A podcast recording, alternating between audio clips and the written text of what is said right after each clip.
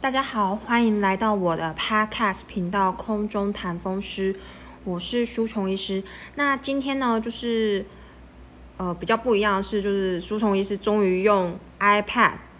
跟 iPhone 来录这集 Podcast，看看说就是这个录音效果好不好。那如果说录音效果还不错的话，那可能之后就会更常更新，因为就是不用一些。录音的麦克风的这些器材就可以随时随地都来录这一些 podcast，这样，那当然就是对于书虫医师来讲，这样会比较方便，那也比较就是想到什么可能就会开始录 podcast，也比较就是会有更多的话题。那之前就是都会都只能坐在电脑前面，然后用比较正常的麦克风来录，那。场所就会有所局限啦，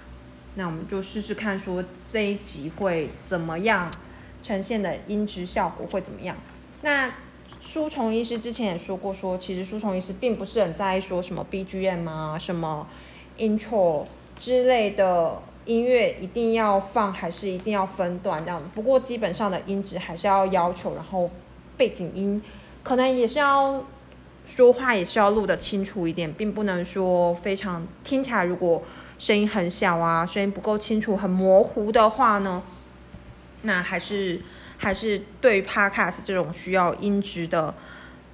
频道的这个媒体来讲话，书虫医师就觉得不太好。好，那在这个很冷很冷的天气啊，全台湾都是。冰冻番薯的现在呢，书虫也是要来帮大家讲一个主题。那一般来讲，这个主题呢比较容易被，比较没有办法被联想到，嗯，也也比较就是少去提它这样。那这个领域当然还是一个非常非常新的东西。那书虫医师说实在话，整个世界上对于这个病啊。这个类风湿性关节炎会并发这个疾病，目前来讲的话了解也不多，所以呢，我们还是来聊聊这个状况。不过，虽然世界上对这个类风湿性关节炎它所产生的并发症了解不多的话，但是这个如果我们的病友们产生了这个并发症的话呢，那他对他的生活品质啊，对他一个就是。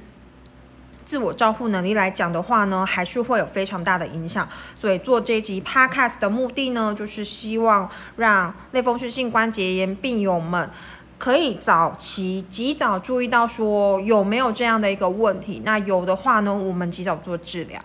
那今天的主题到底是什么呢？今天的主题呢是类风湿性关节炎的患者所并发的肺部纤维化。好。那今天这集 podcast 呢，就是要来讲说类风湿性关节炎跟肺纤维化的关系。那这个部分呢，我们会分成两个部分。第一个来讲说类风湿性关节炎，如果并发肺部的纤维化的话呢，会有什么样的症状？那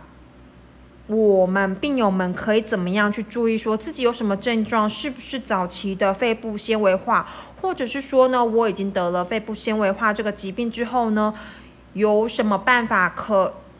可以去注意日常生活要注意什么？那再来的话呢，第二个部分就是要谈说一些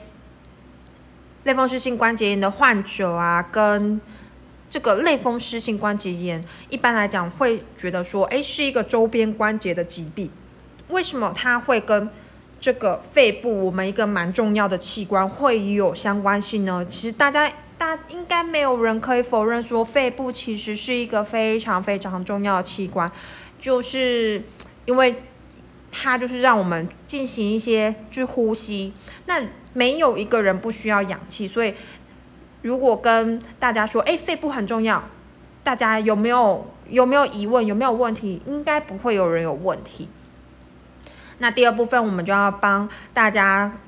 针对于类风湿性关节炎跟这个我们非常重要的一个器官肺部，它纤维化做出一个连接，这样子。好，那我们开始讲第一个部分喽。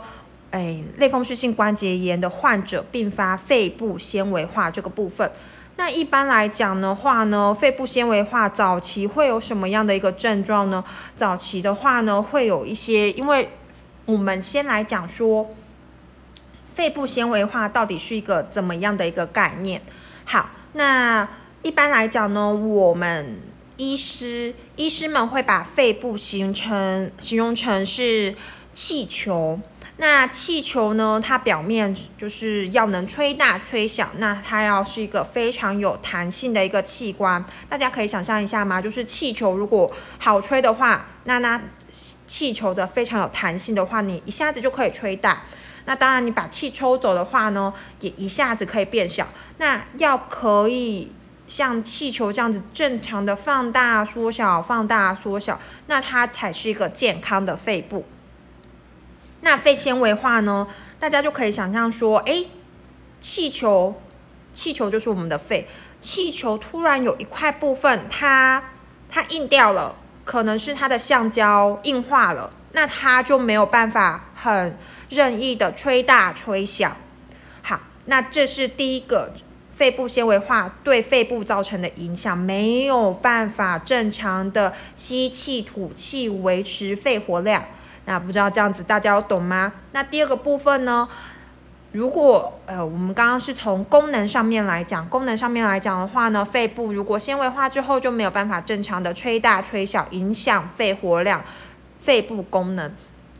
那第二个部分呢？如果以实质上啊，如果呃我们把这个肺纤维化的病人做一个病理解剖的话呢，他的肺部。就会发现说，如果正常的肺的话，如果大家有看过烟盒上面的警告图片的话呢，就会知道说，哎，正常的肺啊，其实是粉红色，非常有弹性的，不离不离的。或者是说，大家如果去市场的话呢，可以看到猪的肺，那人的肺其实跟猪的肺的样子长得应该是差不多的。如果很新鲜的话，那它其实是会有很多呼吸管道，然后是粉红色的这样子，然后非常有弹性。那肺部纤维化呢？如果说我们的病人经过病理解剖之后呢，会发现说，哎，其实这个肺纤维化呢，就会发现说，哎，这个肺部的弹性失去了，那变得跟一般我来讲，我们的形容是像菜瓜布这样子，或者是干掉的丝瓜这样子，这样的粗硬。所以大家就可以想象说，哎。肺部纤维化到底是一个什么样的一个变化，什么样的一个过程？它第一个主要还是会影响我们肺部的功能，所以这个就讲到我们的症状啊，就是如果类风湿性关节炎的患者并发了肺部纤维化的时候呢，那因为他肺功能受到影响。所以呢，他会觉得比较容易疲累，因为没有办法深呼吸，也没有办法呼吸的很好，气体交换的功能受到了损害。所以呢，诶，第一个会容易觉得疲累，第二个的话呢，当然呼吸状况不好的话，走路就容易喘气。那再来的话呢，就是因为这个肺部的功能不好了，所以呢，可能会有慢性的咳嗽等等的这个症状。那一般来讲呢，其实这个如果说是在一个没有其他疾病的一个健康的人身上突然有这些症状的话，其实会比较有会比较有办法去意识到说，哎，自己好像是哪里地方不对劲。自己好像生病了，因为一个本来没有什么毛病的人，然后呢，突然走路会喘呐，那呼吸困难呐，容易疲累啊，或者是说，哎，咳嗽越来越多，一般人都会觉得说，哎，是不是得了，或是不是感冒，或或者是说，是不是有肺部的肿瘤啊等等之类，会去做检查。不过大家要想哦，类风湿性关节炎的患者啊，其实如果说他们疾病比较。控制没那么好的病友们，或者是说控制比较不好、疾病比较末期的一些病友们，他们其实本来关节的活动能力就不太好，然后呢，行动能力也比较受限，所以呢，在你一个就是本来活动的程度就日常生活活动的程度就没有正常健康人来的那么程度那么大的话呢，那诶，突然会觉得疲累呀，或者是说呼吸困难啊，其实对于我们类风湿性关节炎的患者来讲呢，真的是比较不容易发现到。如果通常有这样的症状的话，通常肺部肺部的纤维化或者是肺部的病变都已经变得比较厉害的程度。那我们的病友们呢，才有可能这个会意识到，或者是说呢，其实，诶，还有一个刚刚有说到说疲劳嘛，其实类风湿性关节炎的患者呢，他们时常就是发病的时候就会有这种疲倦啊，然后呢，全身酸痛的这个症状，所以这其实跟吼肺纤维化早期的这些症状的时候，其实非常难分辨。这也造成说，舒虫医师刚刚讲到说，我们病友其实如果真的有这些症状，然后告诉医师的时候呢，那通常这个肺部纤维化的范围已经是蛮大的一个程度了。所以呢，其实呃，怎么样早期去侦测肺部纤维化的话呢，也是一个风湿免疫科医师一直在努力的一个方向。但舒虫医师就是看了。台湾的指引呢，还有自自己就是看免疫科门诊的经验，还有说呢，最近去全面的复习了一下美国风湿年会对于这个肺纤维化的这个这个怎么样可以早期侦测这个病的存在呢？其实大家也是没有一个很好的定论。最常现在最常建议大家的话呢，就是去注意说自己身体的状况。注意说疲累是不是有加剧？明明疾病控制的程度不错，哎，为什么最近开始突然觉得容易疲累，或者是说呼吸困难、慢性咳嗽？主要还是说这三个症状啊。希望病友们能够对这些三三个症状比较有警觉性，然后如果有这些症状的话呢，就跟你的门诊主治医师讨论，那先照 X 光。那舒虫医师本人自己的做法呢？因为没有一个很好早期可以监测的指标嘛，不能抽血呀，发炎指数变高也不一定跟这个肺部纤维化有关系呀。那，嗯，通常的话，舒虫医师的做法是，不管病友们有没有症状，会定期帮病友们照 X 光。那定期照这个。X 光的话呢，当然照 X 光并不是一个非常非常灵敏的侦测工具，大概大家绝对可以想象说，哎，X 光跟电脑断层比起来的话呢，绝对是电脑断层要来的更容易精准啊、敏锐的去侦测这些，不管是肺部肿瘤啊、肩诶肺部纤维化，绝对是电脑断层要来的比较厉害。不过呢，因为 X 光是一个非常方便的工具，它不用等啊。他马上照，马上看，或者是说马上照之后下个月回来看。那电脑断层通常现在依现在的这个医疗量能来讲的话呢，你电脑断层绝肺部的电脑断层绝对都是要等一段时间的。那根据每个医院的不一样，有些要等两个礼拜到一个月。那你如果马上有症状的话，或者是马上需要排除一些问题的话，当然还是 X 光最方便，你可能就是五分钟片子就出来了。所以呢，舒虫医师本人的做法是：哎，这些类风湿性关节炎的患者啊，不管怎么样，会定期去监测有没有症状，会定期去监测这个 X 光。那这个定期到底是拉到多长的时间呢？每个医师有每个医师不一样的看法，那国外跟国内的看法也都不太一样。所以呢，就是可以跟你的医师讨论，去说，哎，觉得什么多久要照一张 X 光会比较好。像舒虫医师本人的话呢，是在病人病友们诊断说类风湿性关节炎的时候，就会去帮他做一张呃例行，算是就是例行追踪的一张 X 光，去看看说，哎，他如果说已经得了类风湿性关节炎的话，这当下到底有没有肺部肺部的纤维化这样子？那通常如果说是刚发现。刚诊断有类风湿性关节炎，或者是初期症状非常轻微的话，这个就是从医师经验来讲的话，通常这个肺部 X 光片不太可能有肺部纤维化的变化。那就算有的话呢，程度也比较轻，通常严重程度不高，或者是侵犯范围也没有那么广。所以呢，这当然还是要告诉大家一个概念，就是说早期追踪、早期治疗。那早期，哎，应该是早期诊断、早期治疗啦，这一个一个概念，就要不管是类风湿性关节炎或者是其他的。问题都是一样的，大部分的问题都是一样的。趁火花还小的时候，赶快把它扑灭，不要烧大了。那烧大了之后，你要叫水车啊，你要叫什么？你要用这个灭火器来讲，都不知道要花多少的时间、跟精力、跟成本这样子。那第二个的话呢，就是说，哎。一开始诊断时候照 X 光，然后定期会追踪 X 光。那定期大概是多久呢？舒虫医师刚刚也讲过，说每个医师是不一样的。那舒虫医师本人的话，大概是一到两年会定期照一张 X 光。那如果说病友们有跟舒虫医师讲说特别的特。一些其他特别的不舒服的话呢，那可能在这期间会在家照，比如说，哎，最近咳嗽比较厉害，或者是说呢，最近真的比较累，呼吸困难这些等等之类的，就可能在这个当下再追踪一张胸部 X 光片这样子。那如果说真的说有。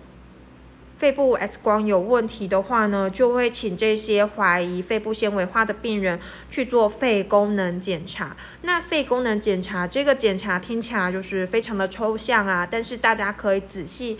它大家可以就是简略想象一下，说它就是在侦测说大家的这个肺部的气球状况好不好，那吹气吐气啊这个指标好不好？所以肺功能就是会有很多指标去。判断说，大家肺部这个气球的功能好不好的这个这个一个检查，那当然这个肺功能检查呢也会影响说之后的治疗，所以这是一个非常必要要做的一个检查。那当然。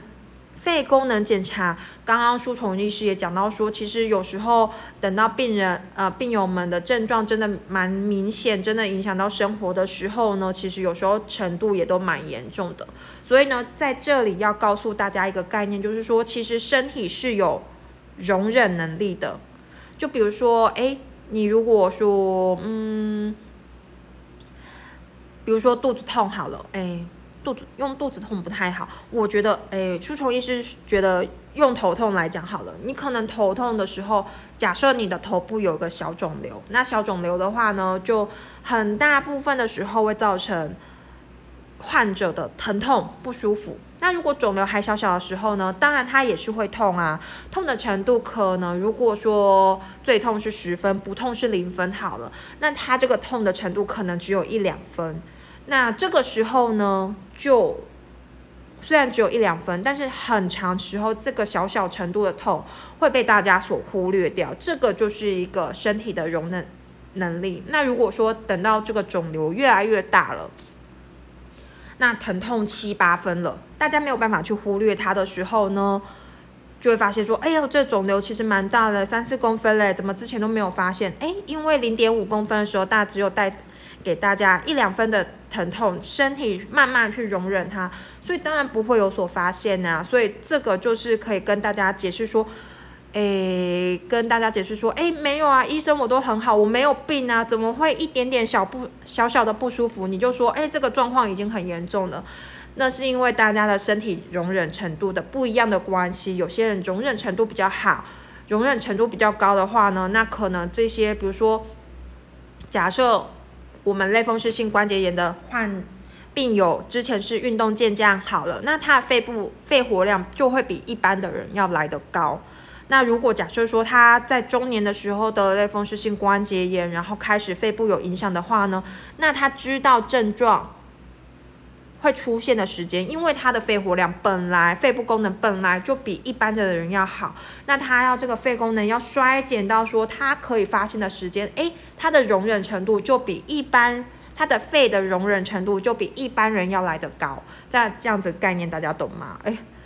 发现要二十分钟了，必须要赶快讲一讲。好，那第二个讲完肺功能之后呢，还有另外一个检查，当然就是肺部的电脑断层。那肺部的电脑断层，通常我们会看到说 X 光有异常，或者是肺功能有异常的话呢，那在台湾的医师，当然如果你这两项有异常的话，当然会帮大家做一个肺部的电脑断层。但是当然就是说刚刚这个容忍度的概念呢，所以呢，在美国的风湿年会，当然也只有说，当然有有说说，哎，你肺功能有异常再去做肺部电脑断层的话，太晚了。当然也是会有这样的一个意见，不过在台湾的健保健制度之下呀，除非大家说有这样的就是不舒服，不然只不然 X 光正常，肺功能状况也正常，去做电脑断层的话，绝对是不会被健保制度所允许的。那这一点大家就是要记好，就是真的不是真的不是诶，医师没有医德。绝对是这个制度上面有根本上原因的一个，有根本上原因的一个需要去改善的一个部分。那再来的话呢，就是说，当然书虫医师的想法是说，如果是这样的话呢，那我们可以挑选出一些高风险的病人。这些高风险呢，这个风险到底是什么？目前全世界都在讨论。这个风险吼，有一些就是，比如说有家族病史的人，有家族肺部纤维化的人，或者是说呢，诶，这个类风湿性质因子，或者是其他那个另外一个自体免疫指标比较高的病人，风险比较高，也可以可能可以考虑早期去做这个电脑断层。不过目前没有一个非常好的说法，说，诶，我们什么时候？要去帮类风湿性关节炎的患者，不管说哎知不知道有没有得病，什么时候要去做一个电脑断层，还是一个蛮难的问题。那这个治疗的准则呢，其实也并没有一个非常好的一个治疗准则，没有一个非常好的指标。就是像舒虫医师刚刚讲的，现在只能靠说。病人的症状，然后呢，去导引我们说这个做这个电脑断层。但舒虫医师本人觉得这样绝对是不够的，世界上的专家意见也是这样的。但是我们的现行的台湾制度可不可以跟上这个世界的改革的话呢？很明显是跟不上的。但是呢，台湾这些很聪明、很厉害的医师们还是被受限在这个旧制度底下，所以。当然也可以考虑说，如果要跳出这个框框的话，就变成说要自费去做啦。其实舒虫医师觉得说自费去做电脑断层也不错，因为现在空气污染很很厉害呀。那舒虫医师的的什么呢？同事们就是很多啦，同事啊，朋友啊，朋友就是当然他稍微长舒虫医师大概一二十岁左右，那。就是去自费做这个电脑断层，也很多人发现说，早期的小于一公分的肺部恶性肿瘤，然后早期切除的啊，所以不管说，哎，这个小于一公分的肿肿瘤真的不会有什么症状，很难有症状，除非长在特别的位置。所以，如果输虫医师的朋友们、同事们没有去做这个电脑断层的话，没有自费去做的话，那这肿瘤长到。可以被健保的，呃，这个制度检查出来的时候，都不知道已经可能是末期了吧。所以舒虫医师本人是非常建议说，在有症状的时候、没有症状的时候，或者是说呢，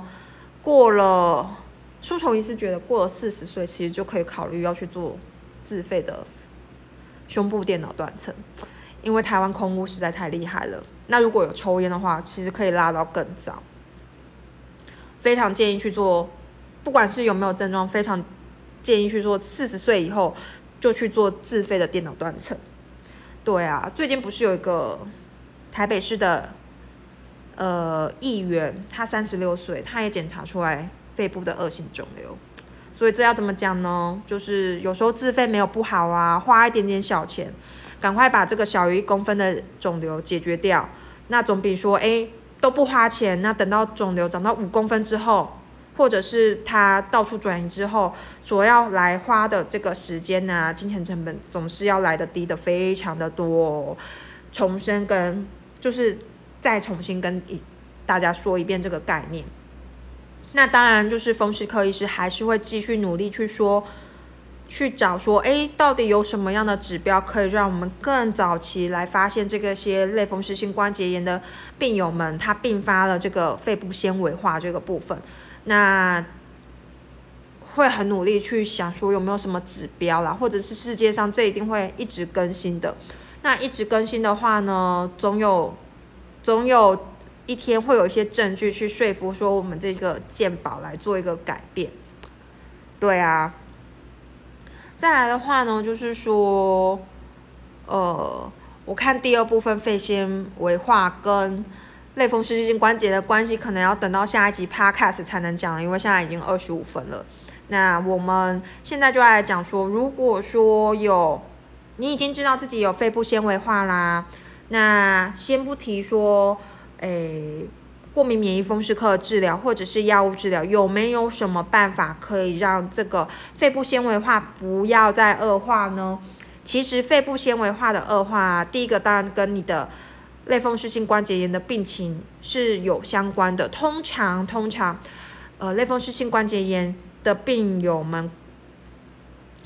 这个关节炎的症状越厉害的话呢，肺部发炎的症状也有可能跟着。更厉害，所以第一点，如果不想要肺部纤维化更加厉害的话，当然就是要好好的控制病情，好好的就是控制类风湿性关节炎。那第二个的话呢，其实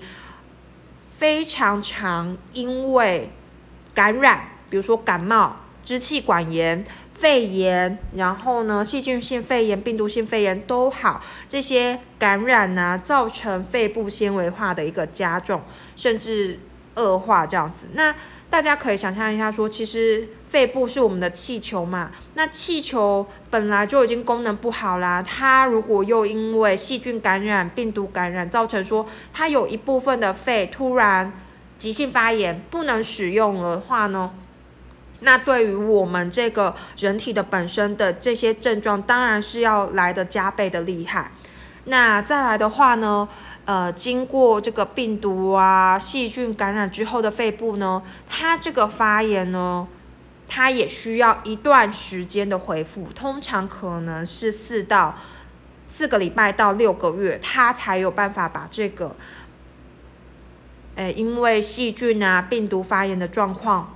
所恢复，恢复到正常的功能。那通常来讲的话呢，也有时候也没有办法。六个月也没有办法恢复到完全正常的功能，可能是因为细菌或病毒对这些肺部组织有一些损害。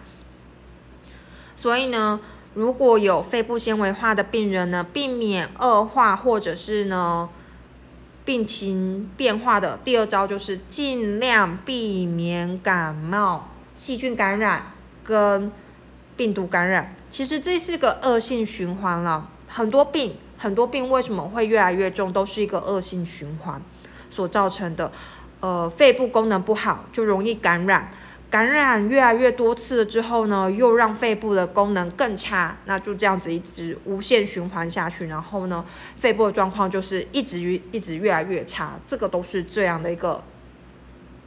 都是这样的一个状况啦。所以呢，第二招就是不要感染呐，不要感冒啊，不要细菌感染、病毒感染，那。